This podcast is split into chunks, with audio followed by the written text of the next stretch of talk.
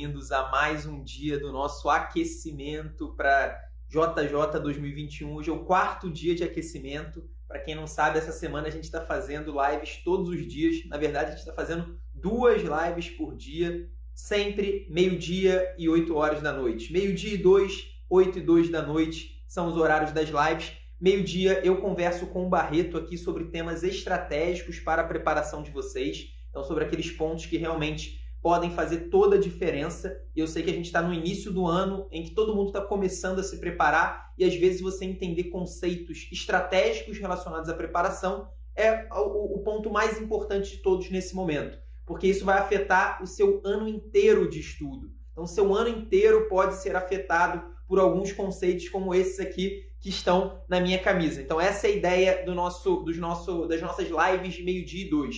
E às 8 horas da noite, eu sempre converso com algum dos nossos ex-alunos de 2020 que conseguiram grandes resultados e que podem trazer com certeza muita coisa, muita experiência e a gente pode aprender muito com a trajetória deles. Hoje, hoje às 8 horas eu vou conversar com o Raul, que tá, vai provavelmente vai passar para vários lugares de ortopedia, mas ele já sabe que ficou, por exemplo, em terceiro lugar na USP. Então ele que que já conhece a gente há um tempo, eu vou conversar com ele, vai ser bem legal. Vou colocar o Barreto aqui para a gente iniciar a nossa conversa e a gente vai falar sobre isso aqui, ó. Hoje a gente vai falar sobre o que está aqui na minha camisa em primeiro lugar. Para quem conhece a JJ desde os primórdios, desde quando a gente começou o nosso Instagram, sabe que a gente sempre falou bastante sobre isso, sobre CCQ, que nada mais é do que conteúdo-chave para a questão. E eu e Barreto a gente vai discutir a importância do CCQ, o que, que é isso e como você vai identificar os conceitos-chave em cada tema da medicina. Todo tema a gente consegue identificar os tópicos mais cobrados e a ideia é essa. Vou colocar o Barreto agora aqui para dentro, tomara que não dê nenhum problema. Acredito que não dá, porque a gente agora já, já se tornou aqui especialista em lives no Instagram. E aí, Barreto? E aí, como é que você tá? Tranquilo? Tudo certo, cara. Você? Eu tô gostando tanto assim, desse, desse, formato novo da live, cara, que eu fiquei animado. Fiquei entretido com a live. Eu tava esqueci de, de, de solicitar a participação. É, não, eu, outro dia alguém, me, alguém mandou numa publicação nossa, cara, que eu pareço o Felipe Neto. Aí eu falei, pô, cara, eu não pareço Felipe Neto, mas eu, eu, já tô parecendo, né? Fazendo tantas lives, tanto conteúdo na internet. Eu não pareço Felipe Neto, mas pelo menos em live. E ele é goleiro, eu sou uma, atacante. Tem essa diferença. Uma parada também. interessante. Eu quero saber quem é que tá aqui na live e sabe por que, que o nome da JJ é JJ. Porque assim, os, os dois sócios, um nome dele é Jorge e o outro nome dele é Eduardo. Um é J, ok, do Jorge, mas e o outro Jorge? E nesse meio tempo aí, quem sabe me dizer também o que, que significa CCQ? o maneiro Ti falou, Felipe Neto é sacanagem. Eu também concordo. também concordo que é sacanagem, tem nada a ver, cara. Mas aí, Felipe Neto, eu, outro que falam que eu sou parecido também é o Celso Portioli, cara. Esse aí, é, esse aí é mais polêmico. É, Celso... mais parecido, eu concordo, é mais parecido. Eu, eu, eu, quando ando pô, na rua, né, cara, nego sempre me vê e fala, pô, olha o Yudi ali. Aí, pô, Yudi? o tem desse tamanho. E todo mundo fala, Playstation, Playstation. Vamos lá, ó, Daniel, o John Maia, é isso aí. John Maia ou John Maia que fala? Duda Carlese disse, John Maia. Pessoal, o Eduardo ele parece muito mais o John Maia. Vocês já viram, é que vocês não viram ele tocando violão cara é um mais do... da música acústica brasileira. Olha lá, todo mundo, conteúdo chave para questão. Daniel, conteúdo chave para questão. Vevés, boa, CCP igual conteúdo chave para questão. Exatamente, pessoal. Conteúdo chave para questão. Basicamente sobre isso que a gente vai conversar hoje. O tema, na realidade, é o que, que você vai ganhar estando presente aqui nessa live. Você vai aprender como reconhecer os assuntos que são mais importantes para a sua prova que, que é diferente disso do primeiro, da primeira live que a gente fez nessa semana? Na primeira live, a gente estava falando sobre um direcionamento mais macro, né, do, em relação aos grandes temas. A gente estava falando o quanto que é importante você entender se você precisa estudar mais infarto do miocárdio, ou pneumonia, ou parto, por exemplo. Mas a gente pode ir um passo mais à frente. Como vocês sabem muito bem, essa semana é para aquecer vocês. E agora que a gente já começou lá com o alongamento, a gente pode começar com os exercícios leves, aeróbicos. E é isso que a gente vai começar a fazer hoje. Falar sobre o CCQ. E aí, Edu, explica pra gente o que, que é esse tal CCQ? Então, acho que você introduziu muito bem. Eu acho que na segunda-feira a gente falou muito sobre o direcionamento macro. Então, determinado tema da medicina é mais importante do que outro nas provas de residência. Então, parto é muito mais cobrado do que vasculite nas provas de residência. É, asma é muito mais cobrado do que as pneumoconioses nas provas residência. Então, existem temas, grandes temas da medicina, que são mais frequentes do que outros em prova de residência. Isso é natural. É, existem vários motivos pelo qual, pelos quais alguns temas são mais cobrados do que outros. Isso pode variar também de instituição para instituição. Mas existe outro direcionamento, que é um direcionamento ainda mais poderoso do que o direcionamento macro, que é o direcionamento micro. Eu cheguei a falar sobre isso na live de segunda, mas a gente não se aprofundou. E esse é um tópico que merece aprofundamento, porque dentro de cada tema existem tópicos que são muito mais cobrados do que outros. E esses tópicos, ou conceitos, ou conteúdos, como a gente chamou quando a gente criou o CCQ, é exatamente isso: conteúdo-chave para a questão.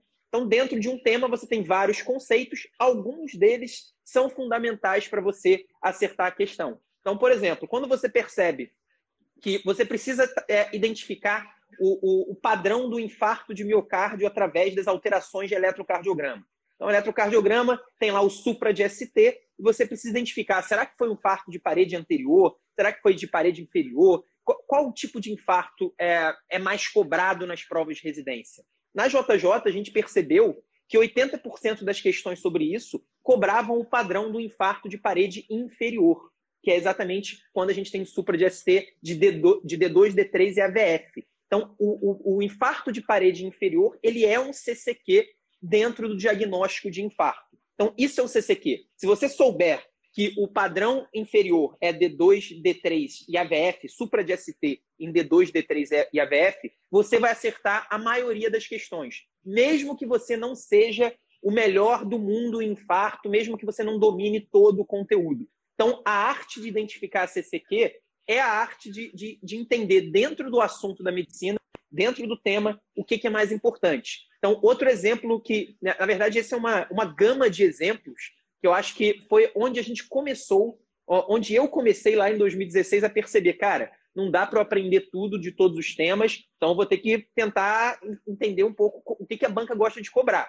É, eu lembro que eu, comecei a perceber isso através dos estadiamentos de câncer. Eu acho que todo mundo já ficou deprimido ao tentar estudar os estadiamentos de câncer. Porque você começa a ver lá o estadiamento do câncer de mama, o estadiamento do câncer de colo de útero, o estadiamento do câncer de próstata, o estadiamento do câncer de, de pulmão. Todos eles são importantes e todos eles são gigantescos, são tabelas gigantescas que a gente não consegue memorizar todas. A gente não consegue memorizar tudo. Você pode até fazer um esforço enorme e memorizar o estadiamento inteiro do câncer de mama. É possível. Só que você conseguir memorizar todos os estadiamentos dos tumores ginecológicos e dos tumores gastrointestinais e dos tumores urológicos e dos tumores é, de todos os lugares do corpo é, é, basicamente impossível. Então a gente começou a entender que existia um padrão das bancas. Elas, co elas cobravam dentro do estadiamento alguns pontos específicos. Então, por exemplo, no câncer de, de colo de útero, a partir de determinado estadiamento, a partir de determinada limite, o tratamento ele, ele para de ser possível você tratar apenas com uma conização.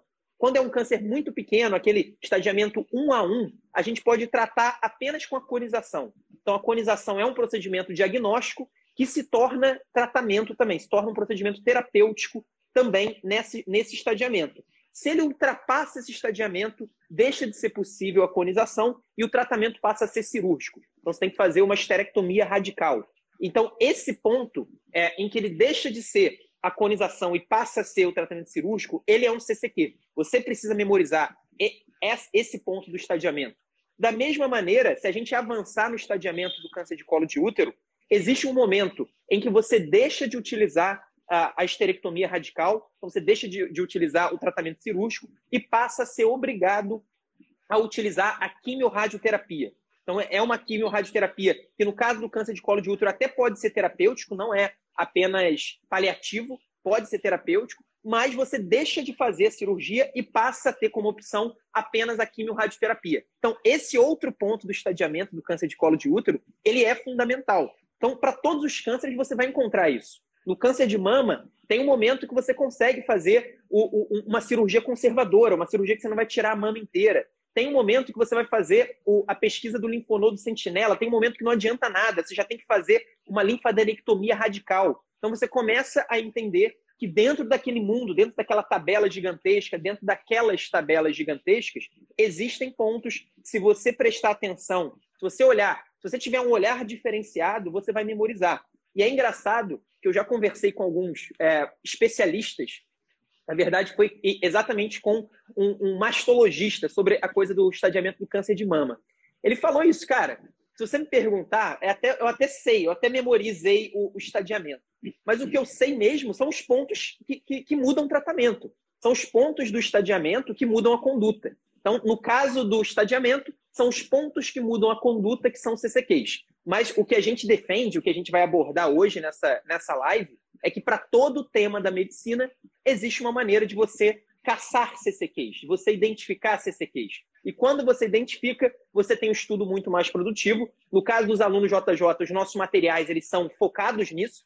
Então a gente vai falar para você, cara, ó, tá aqui o estadiamento do câncer de, de próstata, mas esse ponto, esse ponto e aquele ponto são os fundamentais. Então, se você tiver que memorizar só três coisas, memoriza essas três coisas aqui. Então, é, mas mesmo que, que a pessoa estude sozinha, mesmo estudando Harrison, se a pessoa aprende a caçar o CCQ, ela consegue ter um estudo mais, muito mais produtivo. É, e para quem quer um exemplo, um outro exemplo é, visual de, da diferença de você estudar uma tabela sem esses CCQs claros, comparado com uma tabela onde você tem esses CCQs claros, vocês podem ir nos stories do Instagram, depois da live, claro, para que vocês vejam uma tabela da aula de diagnóstico, na verdade, da aula de diabetes, complicações do diabetes.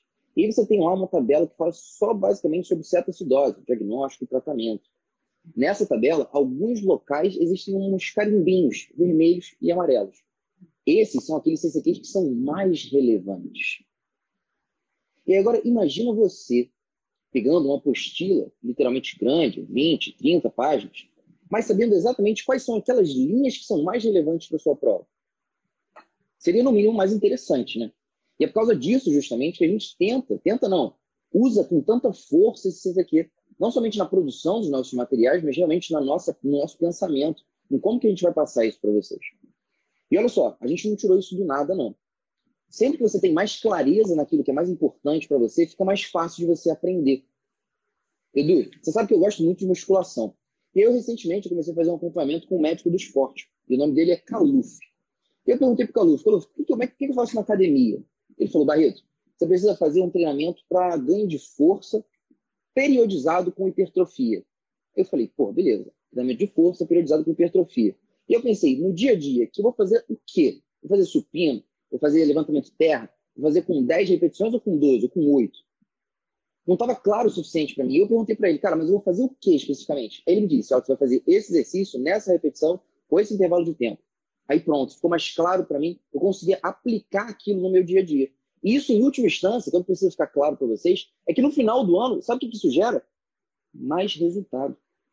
Da mesma forma que eu, sabendo exatamente qual exercício, com qual intervalo, com qual intensidade eu preciso fazer, eu consigo ter mais hipertrofia, no final do ano, vocês conseguem ter mais pontos. Tem um estudo que foi publicado por uma universidade em Idaho, nos Estados Unidos, em 2018, com o título Como melhorar a aprendizagem dos alunos através da clareza do professor. E esse estudo, na verdade, o que ele fez foi juntar, né, juntar várias meta-análises, eles sintetizaram mil meta-análises, onde foram estudados mais de 50 mil indivíduos. E eles tentaram entender quais eram, qual que era na proporção né, de todos os fatores que existiam para melhorar o aprendizado, o quanto que eles tinham de importância relativa entre eles. Considerando um aprendizado de 100%, eles disseram o seguinte: o efeito da clareza é o maior de todos. 75% desse aprendizado vem principalmente da clareza. 32% desse aprendizado é influenciado se o, o, aluno estudou com técnicas, com ferramentas digitais. 21% desse aprendizado é influenciado se ele está numa, numa, numa turma que é muito grande ou muito pequena. E 24% desse aprendizado é influenciado pelo tipo de escola. Se é uma escola boa ou uma escola ruim. Ou seja, é claro que se vocês fizerem a conta, isso não chega a 100%. Pela conta que eles, que eles fizeram, isso não precisava chegar a 100%. Na verdade, seria o, a, a, importância, a magnitude que cada um desses, desses fatores tem no aprendizado do aluno. Em outras palavras, o mais importante, de longe, de primeiro, assim, o segundo está muito longe, é justamente a clareza. Por isso que a gente dá tanta importância para não somente usar os CCQs nos materiais, mas para auxiliar o professor a dar essa aula para vocês. E aí, eu acho que só um detalhe, falou... Barreto. Desculpa te interromper, mas, cara, é, você falou dos nossos materiais. Nas, nas conversas que eu tive até agora com os nossos ex-alunos, segunda, terça, quarta-feira, todos eles, os três, os três, eles tiveram duas características em comum que eu pude identificar. Uma delas é a regularidade de estudo. Então, os três tiveram uma regularidade grande. Teve gente que falou que, que bateu 90% das nossas metas, mais ou menos. Acho que duas pessoas, os dois primeiros, o João e a Júlia, falaram em mais ou menos 90%. E ontem a Juliana falou em 100%. Bateu todas as metas, não, não, não falhou um único, uma única semana. Ela, e, é, ela foi de 46 para no, ela foi de 46 para 93. Exatamente. Eu nunca tinha visto alguém dobrar, cara. Dobrar, você já tinha visto isso? Dobrar o, rendimento em um ano? É, talvez uma pessoa que comece com 30 e poucos seja mais fácil, mas dobrar de 46 aí eu acho bem difícil, realmente uma coisa bem complicada. Mas a segunda característica é, em comum dos três alunos foi exatamente que eles usaram muito os flashcards. Eles falaram isso, que eles usaram muito os nossos flashcards. E os nossos flashcards nada mais são do que CCQs. O flashcard é exatamente CCQ, porque quando a gente produz flashcards sobre determinado assunto, a gente está procurando os conceitos-chave para a questão daquele tema e colocando no formato de flashcard para desafiar o nosso aluno. Então, o nosso aluno vai, vai, vai ter que ir lá, vai, a gente vai perguntar qual, qual que é o estadiamento do câncer de colo de útero a partir do qual você não pode mais fazer conização. E aí o aluno vai ter que identificar lá quantos milímetros de profundidade, qual, quantos milímetros de, de, extensão. Então, isso é o CCQ. O, o flashcard, ele representa o CCQ e, e, e é, foi bem interessante. Hoje eu vou perguntar de novo para o Raul se, se ele usou os flashcards mas é uma característica interessante, mostra o poder realmente disso. E isso mostra também, eu sempre critiquei é, quem estudava com uma tonelada de flashcards. Porque tem pessoas que, para cada assunto, a pessoa faz 150 flashcards, por exemplo. Por que, que eu não acho isso bom? Porque se a pessoa está fazendo 150 flashcards, ela não está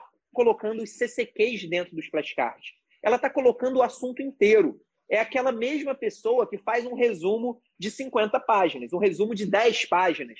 É, é aquela pessoa que simplesmente está refazendo o conteúdo inteiro num outro formato. Então, eu gosto quando o flashcard ele é focado no CCQ, é isso que a gente tenta fazer, e eu achei bem interessante nessas três primeiras conversas eu ter identificado que, que a galera foi unânime até agora em utilizar muitos flashcards, todos os dias fazer muitos flashcards.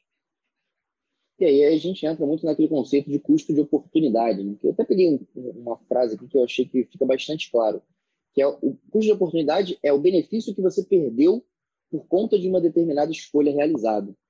Para ficar, tentar deixar uma, uma, analogia mais do dia a dia. Eduardo, você que é um, um cara que casado. Imagina que está no dia dos namorados. E aí você vai sair com, sua, com seu namorado. É, é namorado ou é, é, vocês são casados? Cara, é, tá meio termo, né, cara? casado, casado. Não, você tá me complicando, né, Vai? tá me complicando, cara. É, gostei vermelho, nunca vi nada vermelho. Então vamos lá, você tá com a sua, com a sua semi-esposa. e aí você vai, vocês querem comemorar o dia dos namorados. Pô, comemorar o dia dos namorados. Você vai aonde? Você vai sair, levar ela para jantar? Ou você vai numa festa onde tem 50 pessoas? Você vai levar, levar ela para jantar. E pode até ser que você vá numa festa que tem 50 pessoas e você fala, não, amor, eu vou te dar atenção, vou ficar do seu lado. Só que, cara, invariavelmente você vai ter que falar com uma pessoa, vai ter que falar com outra, vai ter que falar com não sei outro. Então, mesmo que você direcione a sua atenção porque é mais importante, meu amigo, se não tem, se, se tem distração, você perde a oportunidade de realmente ganhar o que é importante para você naquele momento. Quando você faz um baralho de flashcards, você tem isso aí que o Eduardo falou, por uma cacetada de flashcards, Pode até ser que você fale, não, não, o mais importante eu sei que é saber que o infarto ali de parede inferior está associado com as derivações específicas. Mas, se tem um monte, o que, que você acha que vai acontecer? É por isso que a gente dá tanto valor aqui na JJ para esses materiais serem específicos para o CCQ. Então, por isso que, por exemplo, quando você faz lá um flashcard de ensino coreano, você vai ver perguntando, pô, qual que é a parede que se relaciona com D2, D3, né, E aí vai estar tá lá, parede inferior. Mas ninguém vai te perguntar, pô, e aí, a parede anterior, quais são as derivações? Parede posterior, quais são as derivações? Não vai ter esse tipo de flashcard. Até pode ser que caia em alguma questão isso mas não é tão relevante assim, sabe? Então, Edu, para que as pessoas tenham essa clareza de como que elas podem descobrir quais são esses CCQs, como é que funciona?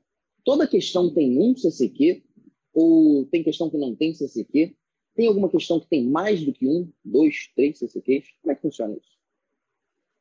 Não, então, cara, é, existem questões que, que, são, que cobram um CCQ direto. Normalmente são as questões mais fáceis da prova o, o fato de ser fácil não significa que, ela, que, que, seja tranquilo, que todo mundo acerte, pelo contrário, claro que tem muita gente que erra, e, e, e não significa que não seja importante. E aí, mais pelo contrário ainda, é, a, quanto mais fácil a questão, mais importante ela é. Porque se você errar, você está ferrado, as outras pessoas vão acertar. Então, esse tipo de questão é aquela questão que cobra, basicamente, qual o fator de risco qual desses é um fator de risco para o câncer de colo de útero. Então, você está cobrando ali um CCQ, você saber os fatores de risco para o câncer de colo de útero. Agora, pode existir uma questão que vai te dar um caso clínico, não vai dizer qual é o diagnóstico. Então, imagina que ela, ela vai te dar lá um, um caso clínico é, sobre tuberculose.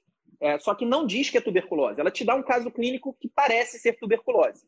E aí ela pergunta qual é o efeito adverso mais comum das medicações usadas é, ou quais, quais desses efeitos adversos são relacionados ao tratamento dessa doença.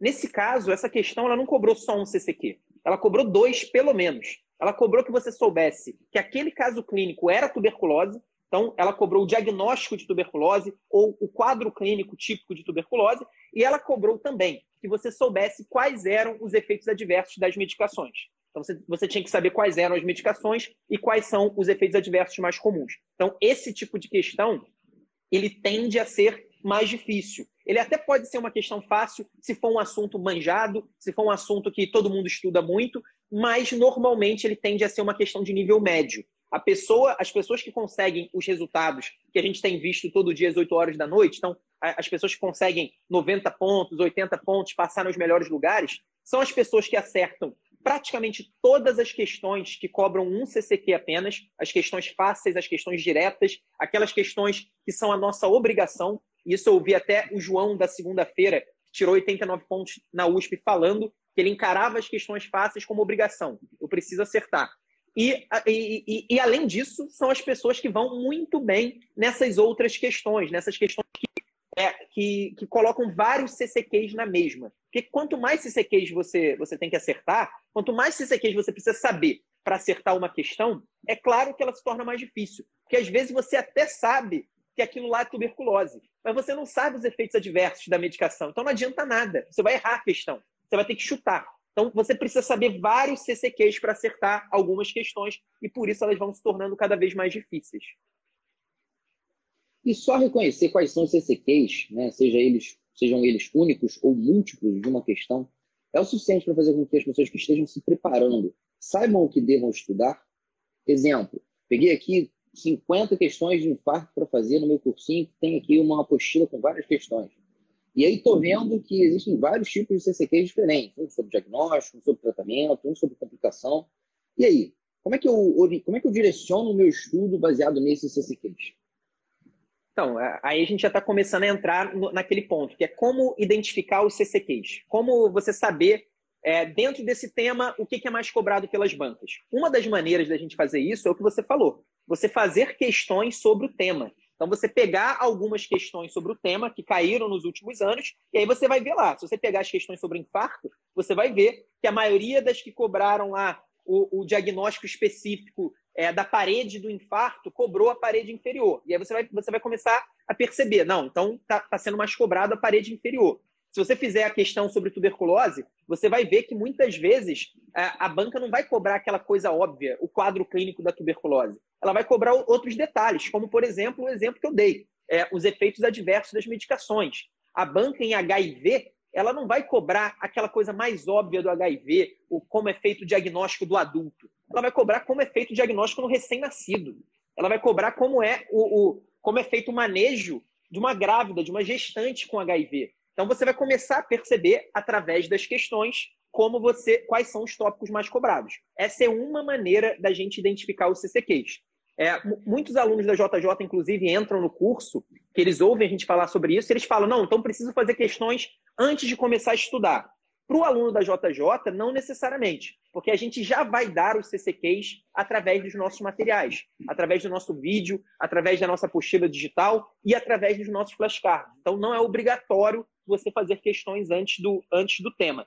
Mas existem outras maneiras também de você identificar os CCQs. Uma delas, por exemplo, é, esse é mais um direcionamento que fica entre macro e micro. Mas um, um, uma das maneiras é exatamente a gente vendo o que, que, está, o que, que está mais em alta na sociedade de uma maneira geral. Então, a gente sabe que, por exemplo, esse ano, Covid estava muito em alta. Então, os conceitos relacionados à Covid estavam muito em alta e foram muito cobrados esse ano. Certamente serão no ano que vem de novo. E mais do que isso, uma coisa que a gente falou bastante para os nossos alunos. Não só a, as bancas iriam cobrar a, a, parte mais óbvia do Covid, né? O, o, quadro clínico, o tratamento, né? a quase falta de tratamento, que a gente não tem basicamente tratamento, diagnóstico, aquelas coisas que todo mundo sabe. Se eu, se eu perguntar para minha mãe, que não é médica, ela vai saber como é feito o diagnóstico de Covid. Então, isso dificilmente vai ser cobrado. Mas outros conceitos relacionados foram e vão ser muito cobrados ainda. Então, os estudos de vacina, quais são as fases dos estudos clínicos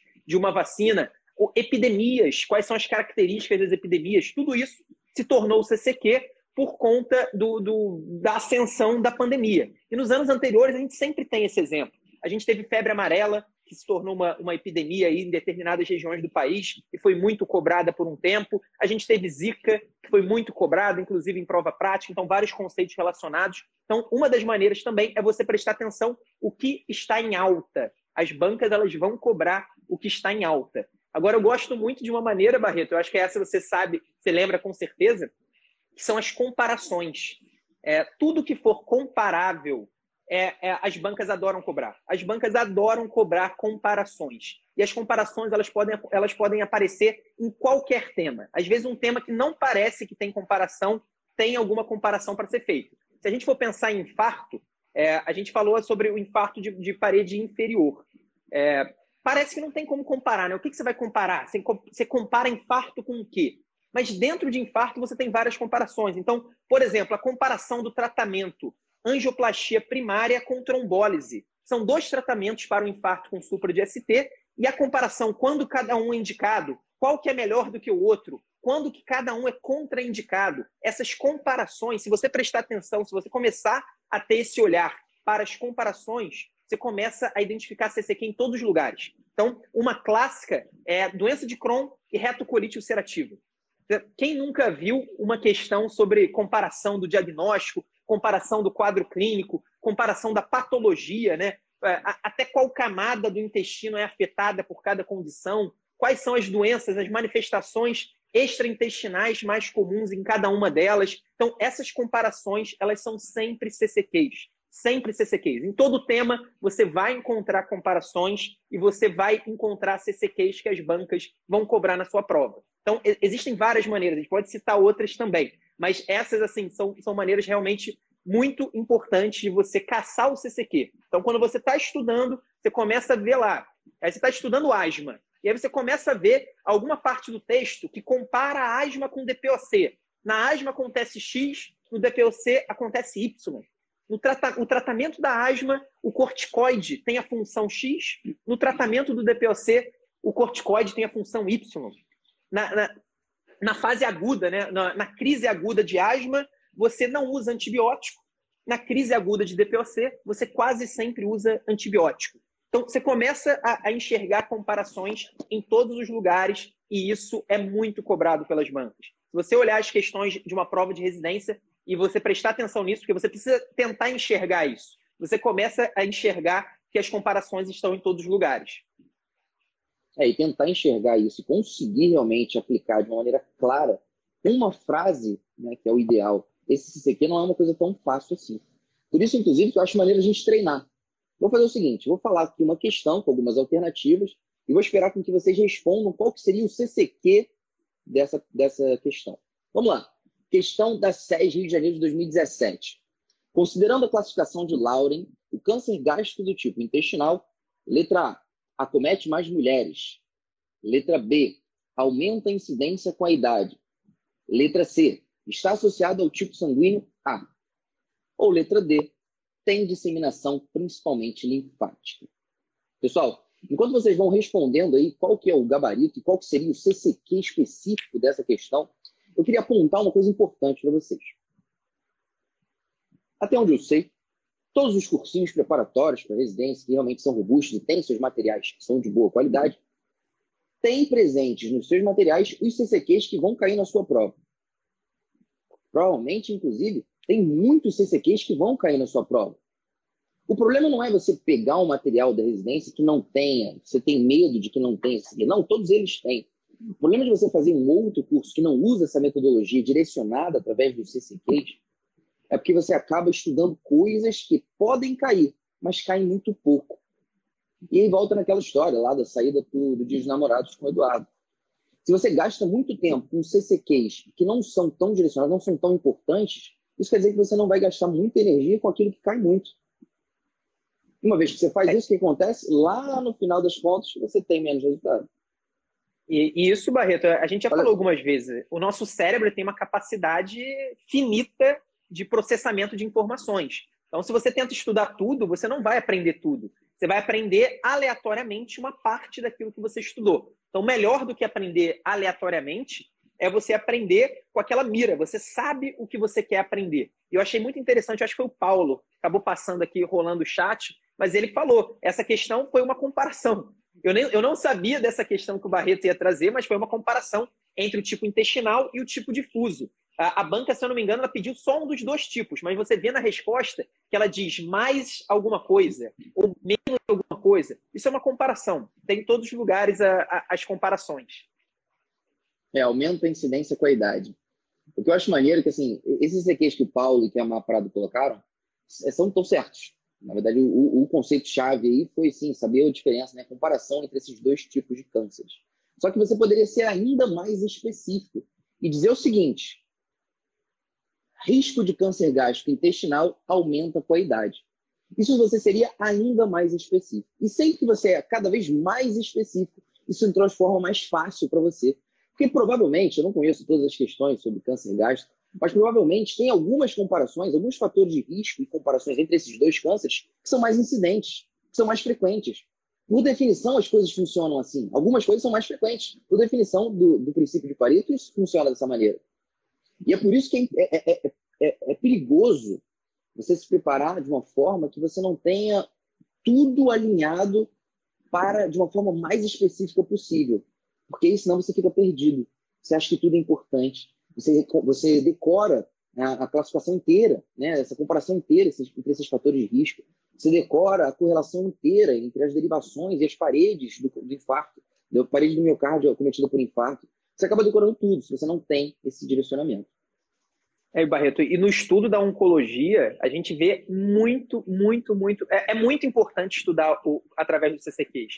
Porque se, se, a gente for pensar só nas comparações, ainda ficando nas comparações, que eu acho que é um dos métodos melhores realmente da gente identificar os CCQs, se você pegar, por exemplo, o câncer de tireoide, se você pegar para ler o câncer de tireoide numa, numa bibliografia comum, ou às vezes até numa, numa apostila de um cursinho tradicional, é um assunto muito extenso, um assunto grande, um assunto complexo, um assunto realmente complicado. Agora, se você prestar atenção que a grande maioria das questões elas vão cobrar a comparação entre o tipo papilífero, o tipo folicular, o tipo anaplásico, o tipo medular, você começa a entender, você começa a ver, ó, esse aqui o fator de risco é tal, esse aqui o fator de risco é um pouco diferente. Nesse aqui, a PAF, a função por agulha fina, ela funciona como diagnóstico. Nesse aqui não funciona como diagnóstico. Nesse aqui, o tratamento é feito de tal jeito. No outro, é feito de outro jeito. Você começa a realmente olhar para aquilo que vai ser cobrado. E isso, câncer de pulmão, por exemplo. O, o, o, as diferenças dos principais tipos histológicos, quando um câncer tem alguns tipos histológicos muito importantes, as comparações entre esses tipos de histológicos sempre, sempre, sempre vão ser CCQs fundamentais. Então, tem alguns cânceres que não têm muitos tipos histológicos importantes. O, o, câncer de próstata, por exemplo, é praticamente só um, é o adenocarcinoma. Então, são outros CCQs que vão ser cobrados. Mas no, naqueles que têm, sempre a comparação. E eu vi alguém falando sobre exceção. Exceção também é, é realmente uma coisa que, que as bancas adoram cobrar. Exceção de qualquer tipo. Se existe uma regra, existe algo que foge a essa regra, isso sem dúvida nenhuma vai ser cobrado em prova de residência. Ponto contraintuitivo, uma coisa que você tem certeza que é. Só que nesse caso não é, também é muito cobrado. Então, eu gosto de usar o exemplo do tabagismo. O tabagismo é fator de risco para tudo, praticamente, né? Ele piora a nossa saúde, ele, ele aumenta a nossa chance de ter um milhão de doenças. Agora, aquelas doenças que são que, que, na verdade são beneficiadas pelo tabagismo, você tem uma melhora, pelo menos na teoria, você tem uma melhora pelo, pelo tabaco, pelo uso do, do tabaco, elas são cobradas em prova de residência. Então, por exemplo, a retocolite ulcerativa, o quadro é amenizado em tabagistas. Então, o tabagismo ele é um fator protetor, um fator de melhora no quadro da retocolite ulcerativa. Isso é um ponto contraintuitivo ou uma exceção que também é cobrado em prova de residência. Então, é, existem várias maneiras da gente realmente treinar a nossa cabeça no momento que a gente for estudar, para a gente realmente focar naquilo que vai ser cobrado, porque é o que o Barreto falou é, a gente até pode tentar estudar tudo. A gente até pode conseguir estudar tudo. É, você pode se esforçar o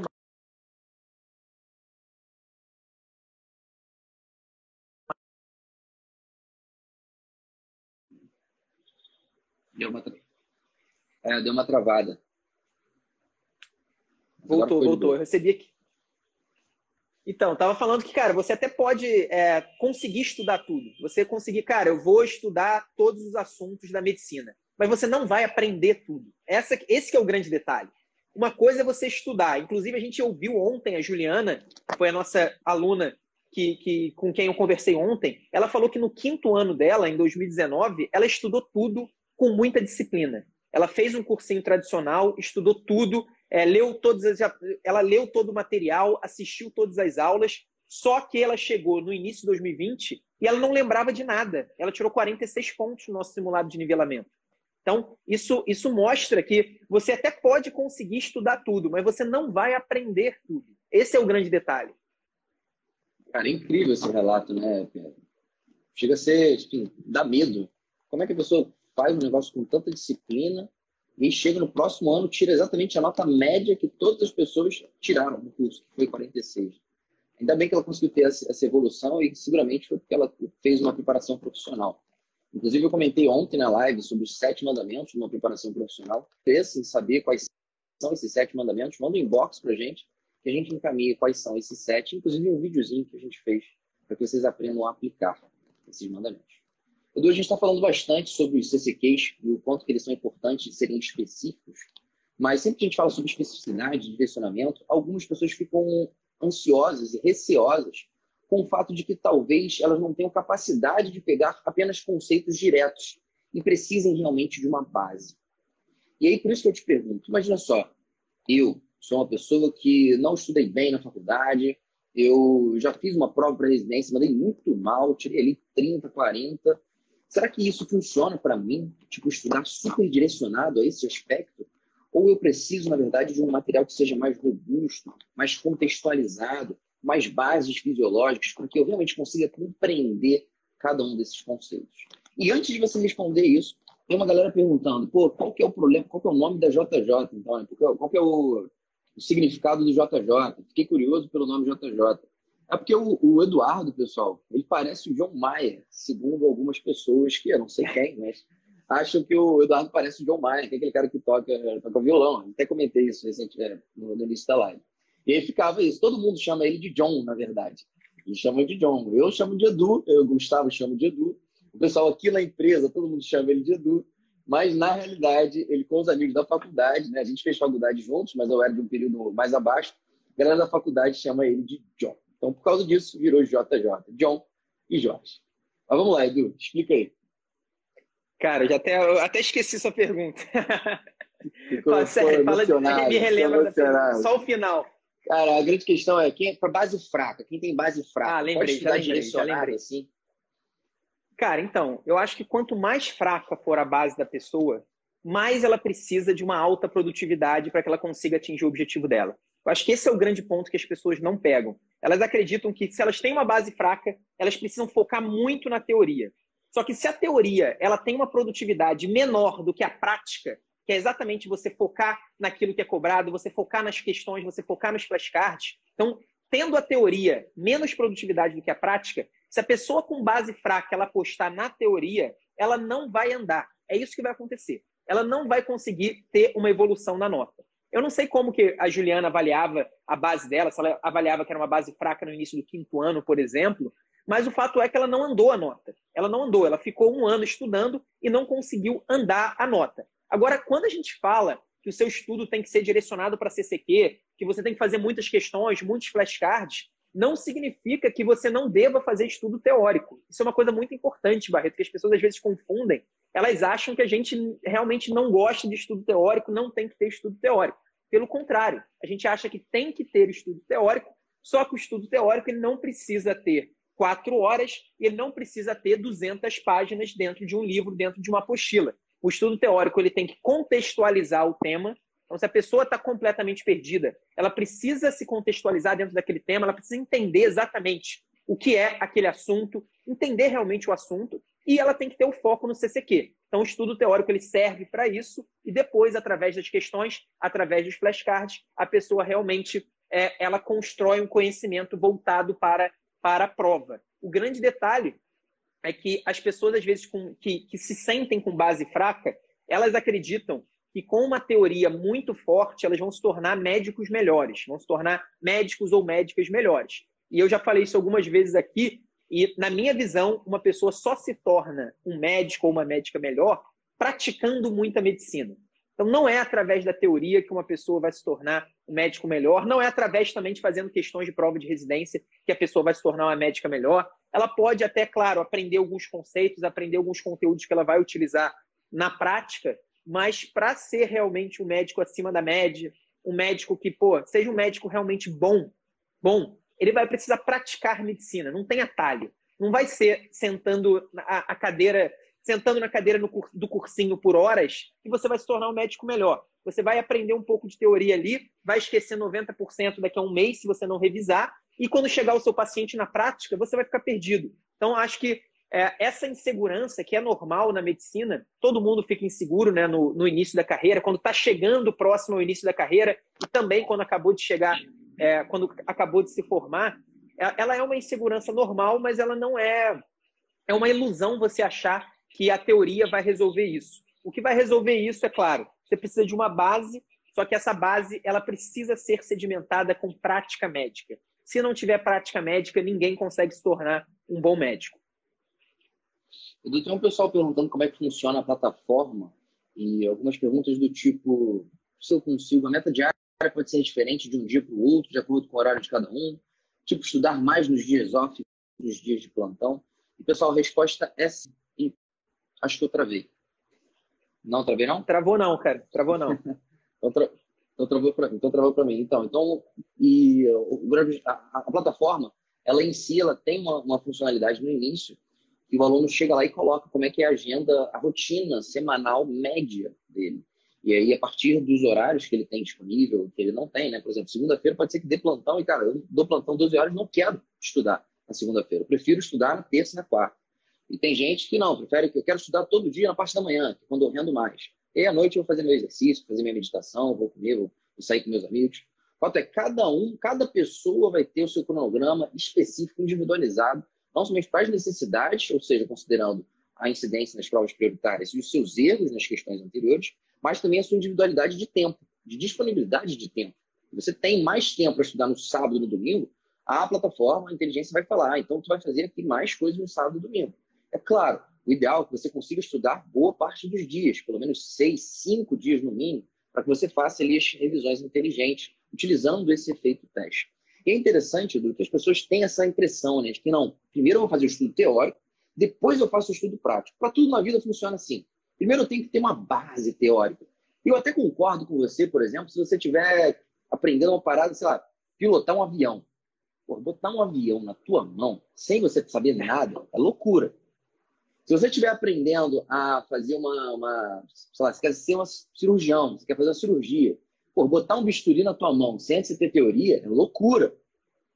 Só que o que a gente não, não fica na nossa cabeça, é que a gente faz e não lembra, é que a gente fez uma faculdade de seis anos. Gente fez uma faculdade de seis anos, a gente em algum momento ouviu falar que o infarto é causado por uma aterosclerose. A gente, em algum momento, ouviu falar que pô, o tratamento de pneumonia é com antibiótico. Ah, moxilina, tem um negócio de clavulin. A gente já ouviu falar sobre isso. Então, não é, é completamente diferente você tentar pegar um leigo e botar para ele pilotar um avião. Vocês já sabem, é como se vocês já pilotassem, sei lá, um, um, um helicóptero. Vocês já sabem a base, o mínimo. A base vocês já têm. Pode ser que vocês não fiquem seguros com isso, mas vocês já têm essa base. Então, esse é o momento de vocês utilizar o estudo que é mais produtivo. O estudo que é mais produtivo, segundo o artigo da New England, artigo da Science, artigo publicado por Carpick, por Blunt, é o efeito teste. É por é, isso é, que eu acho usa... Eu acho que uma coisa interessante que você falou é, você usou o exemplo do, do, piloto de avião, cara. O piloto de avião ele simplesmente não pode errar. Ele tem que ter uma margem de erro zero. Se ele errar, o problema é bem grande. No nosso caso, na prova de residência, cara, se a gente erra uh, as questões durante a nossa preparação, o prejuízo é zero. Na verdade, ele não tem. É, o prejuízo, na verdade, não é prejuízo, é um benefício. A única coisa que acontece se você erra questões é você entender quais são as suas deficiências. Então você ganha uma oportunidade de cobrir as suas deficiências, de melhorar naquele conteúdo. E melhor ainda, ninguém fica sabendo. Não é um erro que é exposto. Não é aquele erro, é, sei lá, um pênalti, por exemplo, um jogador de futebol ele tem uma pressão absurda, se ele errar, ele vai ser criticado, se ele errar, ele pode ser, sei lá, vaiado pela torcida. Não. A gente fazendo questões em casa, a gente treinando com flashcards, é, é um jogo da gente contra a nossa cabeça. Isso é importante, porque às vezes a gente erra, a, gente, a nossa autoestima cai, a gente percebe que a gente começa a achar que a gente não é bom o suficiente, a gente começa a achar que a gente precisa de mais tempo, a gente começa a errar na preparação. Então a gente tem que se aproveitar disso. O erro no, durante a preparação na prova de residência, ele não é exposto, ele não causa dano nenhum, ele só gera o benefício de te mostrar o que, que você deve estudar. Então, acho que isso é muito importante. É, quando a pessoa ela entende isso, ela começa a encarar o erro como um aliado, um erro como um direcionador do estudo, é, ela muda completamente a preparação dela. Esse é o grande ponto. Eu acho que essa, essa insegurança da base fraca acaba prejudicando muito aí. Porque a pessoa já acha que tem uma base fraca e ela erra algumas questões, aí isso se torna uma certeza. Pô, realmente, cara, eu não estudei, eu não estudei bem na faculdade, deve dar certo para aquela menina ali que, que, tirava 46 e foi para 93, deve dar, dar certo para aquele outro menino ali que tirava 50 e poucos e foi para 89 da USP, mas para mim não dá. Eu tenho a base fraca. Então, essa esse problema, essa insegurança, acaba sendo um, um, um gargalo muito grande na preparação. Então, acho que isso é, é importante as pessoas começarem já sabendo disso, que vai bater insegurança, até porque, como disse a Juliana ontem, as notas elas não sobem em linha reta. Isso é outro ponto fundamental. Você não vai tirar 46, depois 50, depois 60, depois 65, depois 70, 75 e 80. Não acontece assim. As notas elas vão oscilando o tempo todo o grande barato é que elas vão oscilando para cima. Então, elas vão oscilando em níveis cada vez maiores. Esse é o objetivo. Então, se a pessoa não tem esse psicológico formado para a oscilação, então hoje eu tirei 60, semana que vem eu posso tirar 50 e não significa que eu sou burro, não significa que eu tenho uma base fraca, não significa que eu estou estudando errado. Significa que você oscilou, que às vezes você teve um dia pior ou você fez uma prova um pouco mais difícil. Então, eu acho que a parte psicológica, ela também é muito importante na preparação, uma parte subestimada, por isso até que a gente tem, a gente busca ter esse trabalho na JJ. Em 2021, a gente vai focar, vai enfatizar bastante isso, que a gente tem percebido também é, a importância desse fator. Mas eu acho que é isso, cara. É, a gente, é, essa insegurança da base fraca, às vezes, se torna um grande sabotador da preparação. Agora, Edu, a gente falou sobre a base fraca, que é uma queixa, né, uma pergunta de várias pessoas. Mas nós temos também o pessoal do quinto ano, que o grande objetivo do pessoal do quinto ano é um pouco diferente do objetivo que a gente tem no sexto. No sexto, o objetivo lá no final do ano é que ele tenha uma, uma nota o suficiente para fazer com que ele escolha a residência médica dele. Mas no quinto, esse objetivo não é exatamente igual. Você consegue mostrar para a gente, baseado nesse objetivo do quinto ano, como que a gente usa a metodologia do curso extensivo para esse ano? Então, Barreto, eu acho que o objetivo do quinto ano é você formar uma base sólida no conhecimento, uma base sólida de conhecimento nos temas mais cobrados em prova de residência.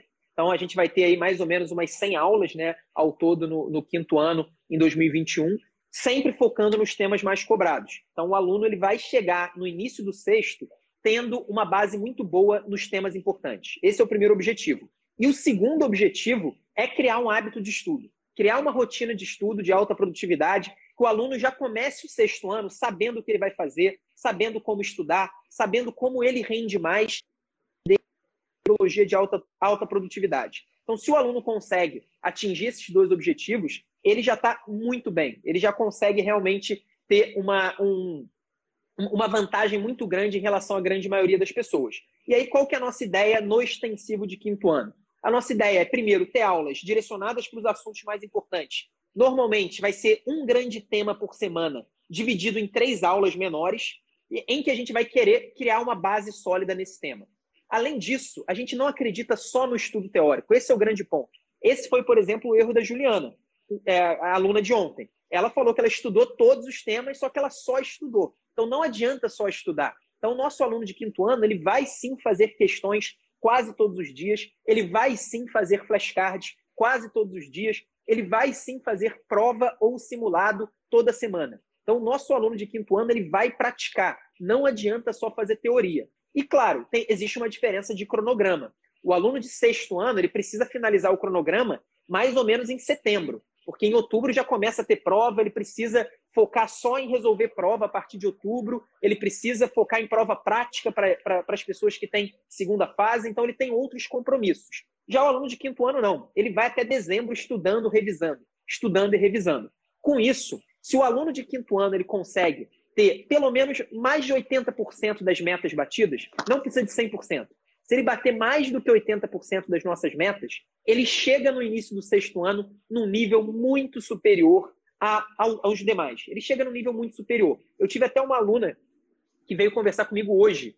É, ela, ela viu, agora não sei se ela viu a nossa conversa de ontem ou se fui eu que falei para ela. Acho que fui eu que falei. Na verdade, ela estava insegura porque ela no início do ano, ela, tava, ela entrou no quinto. No início do ano, ela tirou 46. Então, ela teve a mesma média dos nossos alunos gerais. Ela teve no início do quinto ano. E agora ela finalizou o último simulado da JJ e ela tirou 65, se eu não me engano e ela queria saber se estava bom, porque ela, ela tinha tido uma regularidade média, segundo ela. Então, digamos que ela tenha batido aí 60% das metas, não sei porque eu não perguntei, mas ela teve uma regularidade média e ela queria saber se estava bom. Eu falei, sempre dá para melhorar. Você poderia chegar no final do quinto ano tirando 70, tirando 75, tirando até 80. Mas você com 65, você já começa 2021 num nível muito melhor. Você já começa 2021 com mais da metade do caminho andado.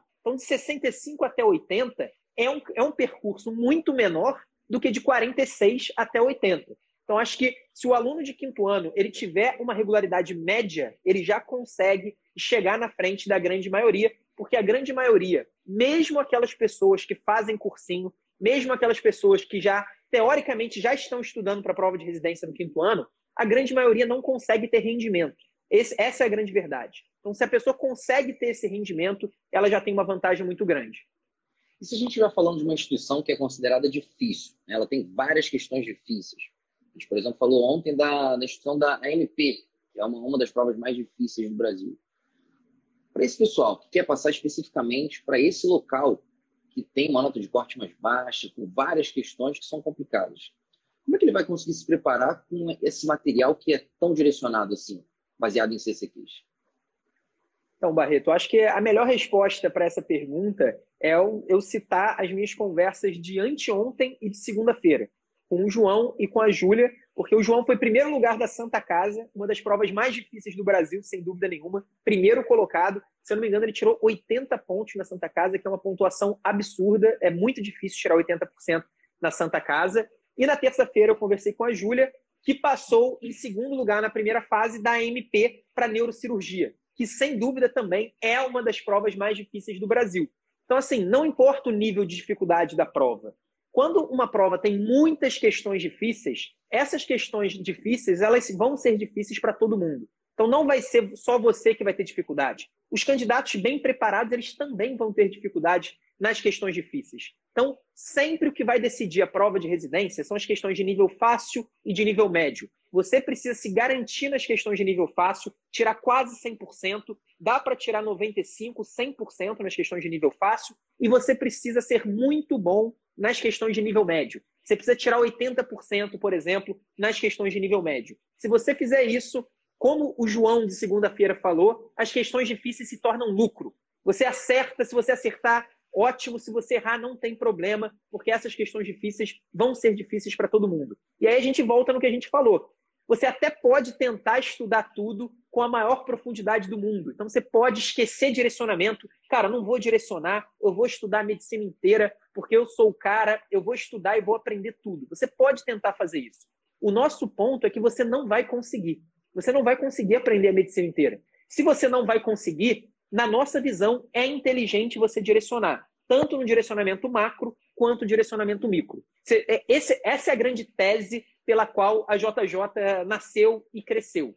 Você pode tentar estudar tudo, mas você não vai conseguir aprender. Se você não vai conseguir aprender tudo, você precisa direcionar tanto para o tema mais importante quanto para o conceito mais importante. É isso que, que, que representa o CCQ e a JJ. Febs, eu estou vendo que você me marcou, conversou, botou o nome do Eduardo também. Vamos fazer o seguinte: me manda um inbox para a gente conversar sobre isso. A gente tem modelos diferentes de, de, de, pagamento, de inscrição. A gente pode conversar sobre isso no inbox, fica mais fácil de ser discutido. Mas para a gente finalizar aqui esse assunto de CCQ, eu queria, na verdade, mostrar para vocês como que esses CCQs vão aparecer durante a nossa produção.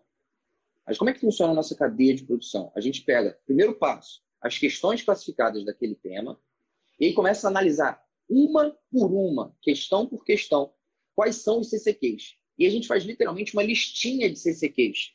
Essa listinha de CCQs não são todos que vão entrar na nossa aula. A gente pega somente o pareto, aqueles que são mais frequentes. A partir desses paretos de CCQs, eles são transformados diretamente em flashcards. Ou seja, você tem uma, um baralho de flashcards que são literalmente os CCQs que mais caem na sua prova. Aí você já começa a ter super clareza. Mas para que isso fique um pouco mais robusto e você consiga entender quais são esses CCQs e por que, que eles são CCQs, a gente faz outros materiais, mas sempre baseado neles.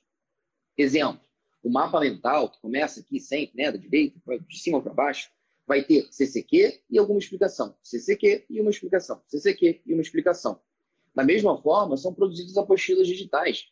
O professor, o curador, quem for que ou o head, que for escrever essa apostila digital, ele vai pegar os, basicamente os flashcards, coloca jogado na apostila digital e vai complementando com uma história, com um exemplo, com uma questão, né, para que fique um pouco mais claro para vocês, com uma situação da vida real, com uma tabela, com um algoritmo, com um texto corrido, mas sempre embasando através desses CCPs. E é claro, na videoaula, o professor se baseia no mapa mental que foi feito baseado no flashcard. E aí te explica falando, olha só, pessoal, esse CCQ aqui Está vendo a bandeirinha vermelha? É porque ele é muito frequente. Não é, quer dizer que esse CCQ aqui amarelo não seja frequente. Ele também é. Está vendo aqui que está com bandeirinha? Mas o outro é um pouquinho a mais. Essas são as formas que você encontra nos nossos materiais do curso. Mas a gente tem também os comentários de questões. E sempre que você for entrar na nossa plataforma, né, seja pelo celular, seja pelo computador, e você vê lá na sua agenda de revisão diária, clicando na terça-feira e mostrando, você precisa fazer 10 questões sobre insuficiência renal aguda, quando você clicar e fizer responder alguma alternativa, vai aparecer lá o comentário. E a primeira linha do comentário vai ser o quê? CCQ. Pode até ser que você não saiba por que, que você acertou ou por que, que você errou, mas vai estar lá escrito exatamente o que você precisaria saber para acertar aquela questão.